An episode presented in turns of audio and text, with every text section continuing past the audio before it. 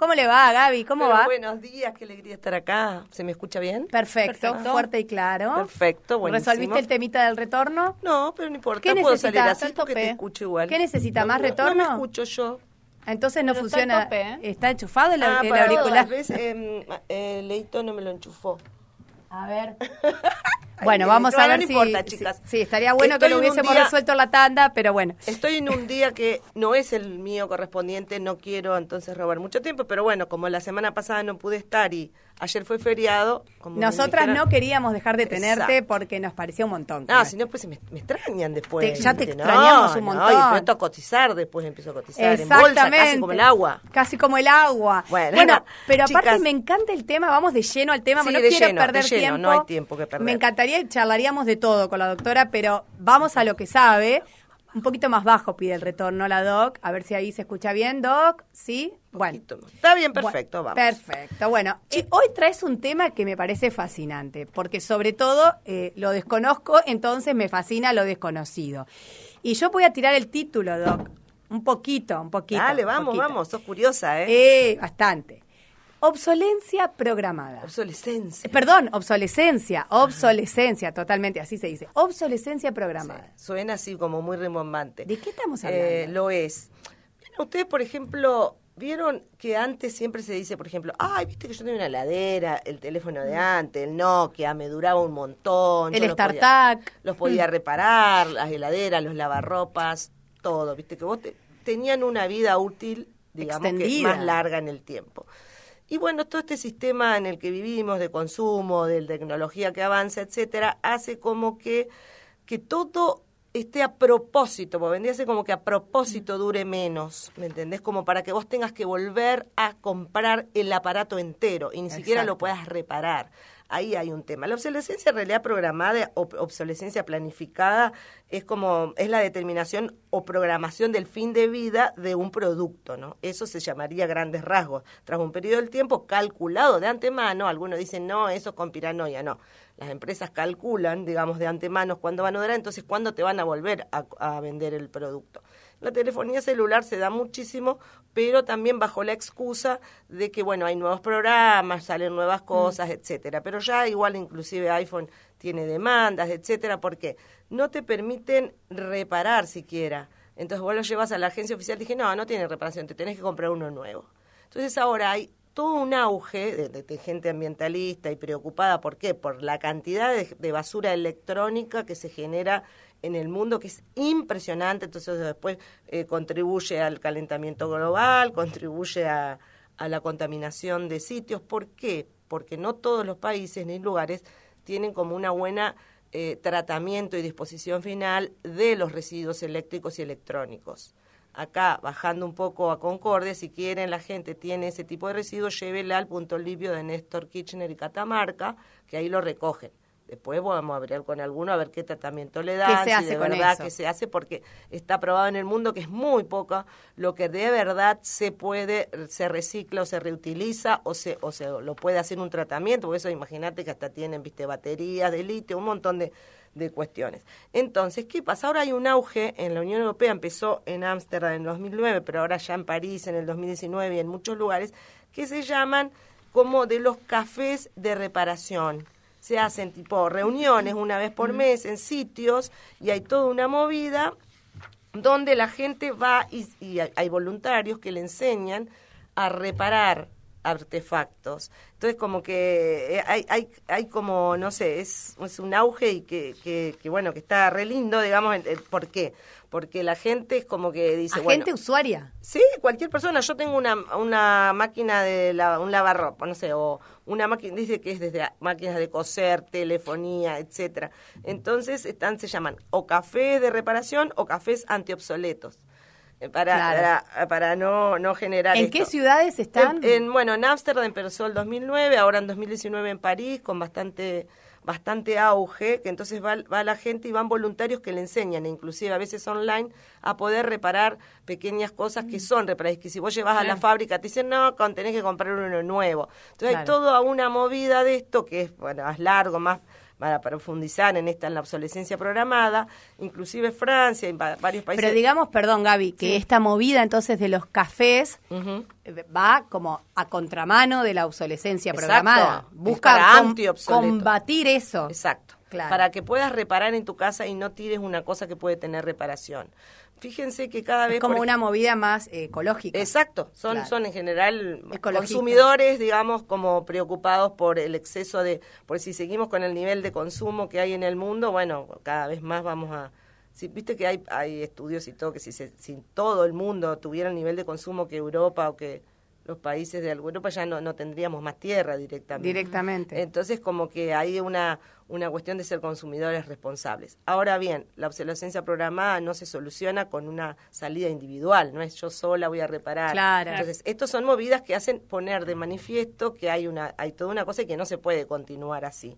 Pero sí tiene que salir con leyes que obliguen a las fábricas, ¿me entiendes?, a poner en el mercado productos que se puedan reparar y que la reparación sea accesible. Porque muchas veces si me sale lo mismo repararlo que comprar uno, nuevo. Y eso es lo que genera esta obsolescencia programada. Entonces ya Francia tiene algunas normativas y tiene otros proyectos en donde eh, le obliga, obliga a las fábricas a cumplir determinados requisitos para que dure más. Por ejemplo, viste que ahora cada vez vienen los celulares, por ejemplo, ya los últimos no tienen batería, ponen la llave incorporada, se te acabó la batería, chau, tenés que mm. cambiar el teléfono. Claro, no se puede sacar, como antes que de última la cambiaba. Exacto, claro. Estaba pensando en eso pero un montón de cosas que uno no se da cuenta como consumidor, de cómo el, el establishment, digamos, te va metiendo, o el sistema, cosas que vos ya no las podés reparar. Entonces está toda la, la movida de reparación y movida en la Unión Europea legislativa también para obligar a las fábricas a que en realidad eh, puedan, o sea, vendan productos con determinado tiempo de uso y que se puedan reparar y reparar a un, a un costo accesible a la gente.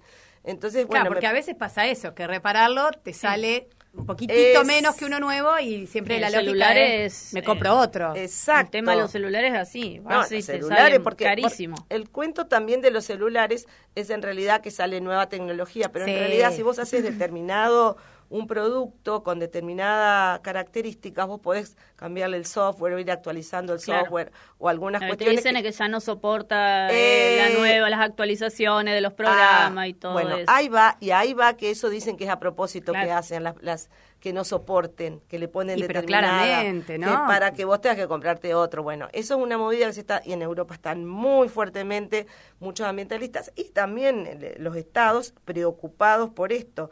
Eh, en realidad, por ejemplo, miren un ejemplo, Austria, por ejemplo, reduce, redujo la mitad el IVA sobre ciertas reparaciones mm. y, y, varios estados introdujeron un sistema de vales que le dan hasta 100 euros para financiar reparaciones. O sea, está incentivando que la gente repare. Por un el lado, Estado. El Estado. El, Estado, este el, gobierno te reduce el IVA, por ejemplo, si vos vas a reparar un producto. O sea, te, te, te, te incentiva a que lo repares y no compres uno nuevo. Eh, bueno, también en Francia, por ejemplo, ahí había una, una normativa, que hay partes que ya están y otras que están en proceso, donde en realidad... Eh, eh, tienen, que indicarles al, perdón, me trabé, estoy así medio, medio trabadita, le tienen que pedir a, a los fabricantes, bueno, tienen la obligación en realidad los fabricantes de eh, de la facilidad de la reparación, el precio de las piezas en repuesto, disponibilidad de las piezas en repuesto, como que tienen que informar. ¿Vieron, por ejemplo, las heladeras que tienen, suponete, unas categorías de calidad que depende del consumo, A, ah, más, A, B? Bueno, ahora Francia está indicando que también tengan otro tipo de, de este tipo de clasificación que es respecto a la durabilidad, que, a, la, partir de la durabilidad, y se vayan en esos criterios, de la facilidad de reparación, del precio de las piezas del repuesto, si hay dispuesta, eh, piezas de repuesto, etcétera. Entonces, como que hay toda una movida, más que nada a partir de la Unión Europea, y que se va a extender al mundo, eh, en el sentido de decir, bueno, hay que sostener la reutilización y la reparación de los, de los productos tecnológicos que no generen esa basura tan impresionante. Bueno, yo quería plantear así como de base para que sepan lo que es obsolescencia Yo no sabía que existía para empezar, con lo cual, bueno, me parece que está bueno. Ahora, la pregunta, Gaby, es, ¿cuál lejos estamos en Argentina? Porque vos decís, bueno, el gobierno austríaco reduce el IVA, qué sé yo, acá estamos hablando de que no podemos comprar la carne. Sí. O sea, ¿Cómo Sí. está Acá, lo- Argentina? acá vamos y lo arreglamos porque el Porque no- electrodoméstico porque sale caro comprar otro. Bueno, ni hablar, Sí. claro. Sí, acá, no. Eh, ¿Cómo estamos en ese tipo de incentivos? No creo que estemos ahora para generar ese tipo de incentivos y estamos por hacer mierda Chubut. Ay, perdón, dije ¿Qué la palabra pasó? mierda. ¿Qué pasó? Después ya vamos a hablar, digo. Nosotros no estamos acá si estamos con el extractivismo a pleno. Imagínate que no podemos estar ni pensando en, la, en, en, digamos, limitar la obsolescencia programada o exigir al fabricante. Ahora, si se exigen en otros lados del mundo, bueno, ya las fábricas por ahí se ayornarían en esto. Ahora, seguramente, como nos pasa como patio trasero de muchas cosas, quizá esos que sí haya que comprarlos y que no el Estado no esté exigiendo los Estados latinoamericanos vengan y nos vendan acá todas esas Lo que cosas. mandan de allá. No, y lo que no les permiten vender en, Claro, en la. Unión Claro. Mm. Europea. O sea, no quiero ser tan, yo- tan pesimista. Yo decía, qué lindo los cafés Claro, no. anti-obsoletos, pero bueno. Claro. No, pero no es ser pesimista, es la historia Es que ha demostrado historia, eso. claro, pasa es con los historia. modelos de autos, pasa con, Exacto. con varios Ay, ahora se, se trata, ahí se está hablando de un derecho a reparar, como que es Mm. un derecho que tienen las personas a poder reparar los productos y que ya Sin se tener está- que cambiarlo, Exacto, claro. y ya se está hablando con los autos es más fácil. ¿Con los maridos lo mismo? Ah, no sé. ¿Cómo no sería el tema ese? No Con las creo, parejas. No, es más para objetos. Va, si lo tenés como un objeto, bueno. Si, si lo cosificás, Si lo cosificás, pobres, no cosifiquemos a nadie. A nadie y a nadie ni a nada. sentir pensante, como le dicen ahora, ¿viste? ¿cómo le dicen? Sentir pensantes, hacia todas las plantas, animales, humanos, todo.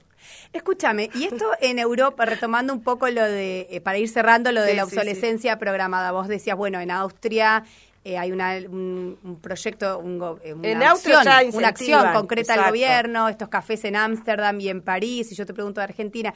Y por ejemplo, en África, no tenés ni idea, ¿no? Porque a veces no miramos tanto y No, es deberíamos. Es eh, verdad. ¿Cómo- no cómo lo miré cómo en lo tratan? África. Lo que Te pasa maté con la pregunta, Sí, perdón. No, pero no importa. No porque tenés por qué me- saber todo igual, No, ¿no? aparte vos me incentivás para que yo siga Para investigar. informándome. Lo voy a informar, lo voy a investigar. No sé, o sea, no quiero hablar, digamos, a boca de jarro porque lo desconozco. Lo que pasa es que efectivamente en los países emergentes y todo, no va a haber una exigencia como generalmente hay en la Unión Europea sobre Claro. el cumplimiento de determinadas cuestiones. ¿Por qué? Porque también lo usan como fábrica y como patio atrás, como ya sabemos. Entonces, pero voy a investigarlo. A ver qué pasa en esos, ¿no? Por lo menos en los países más desarrollados, Acá- qué sé yo, Sudáfrica, Sí, que vendría a ser sí. como uno de los más... Yo tengo unos datos, pero en realidad de lo que desperdician en, en América Latina, ponele. Vos sabés que, aunque no Mm. A ver. parezca, en Uruguay, en, en- en Uruguay es un país que por desperdicia más por, por habitante, más kilos de Mm. chatarra electro- electrónica por habitante. Vos decís, el primero Uruguay, Mm. 10 kilos, 8 por persona de, por año. Después sigue Costa Rica y Chile por persona, ¿no? Y después, en términos generales, los países latinoamericanos que más desperdicio an- a- electrónico generaron, pero eso por supuesto por la cantidad de población, ¿no? Claro. Yo lo otro es en relación por habitante.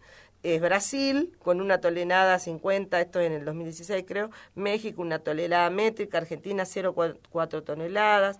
Entonces, como que son desperdicios que, que además usan a esos otros patios traseros para llevar sin determinado tratamiento, entonces terminan contaminando las napas, terminan produciendo un montón de, de conflictiva, de conflictos ambientales, los desperdicios electrónicos. Gaby, acá en Concordia se hace Sí. esta recolección Sí. anualmente de, de desperdicios se elect- llaman. exactamente. Ajá. Incluso le llegan al galpón en la zona sur, Sí. que hay un galpón, y cuando llegan esos productos le sacan las piezas y hay gente que repara, incluso puede hacer de Sí. cinco computadoras que tiraron de desperdicio, Sí, arman una. Y la han donado a escuelas incluso. Sí, sí, yo empecé cuando estaba en la otra gestión eh, que trabajé en ambiente, empezamos con eso, hicimos, me acuerdo, un convenio con eh, la UTN, no era, era donde está la de alimentos, como UNER. que bueno, La UNER. la UNER, perdón, que con los de mecatrónica, los Ajá, chicos que claro. iban a, a- a retirar y bueno, llevábamos todos a- todo ahí. Ahora creo que se debe estar haciendo más o menos lo mismo. Ahora después con las piezas que, que quedan y que no se pueden recuperar, ¿qué se hace? Había convenios con con gente que hace estos tratamientos especiales y los llevaban a Buenos Aires, así que después un día de esto les vamos a preguntar a los chicos de UDAPA, pero digamos, no solamente es en las campañas que hacen, yo he llevado Claro. eh, a Néstor Kirchner y Catamarta, vuelvo a repetir, para Durante traer- todo el año lo podés Durante llevar. todo el año, para tratar este te- traer eh, el tema, traerlo a nivel local, pueden ir a ese punto limpio y dejar todo lo que sea eléctrico y electrónico. Y ahí- yo ya he dejado. Funciona todos los días. Perfecto, perfecto. Bueno, pasó hoy miércoles, pero no queríamos dejar de tenerla esta semana, la doctora Gaby Pérez, Gabriela Pérez, con la información de lo que está pasando en Argentina y en el mundo en materia de medio ambiente.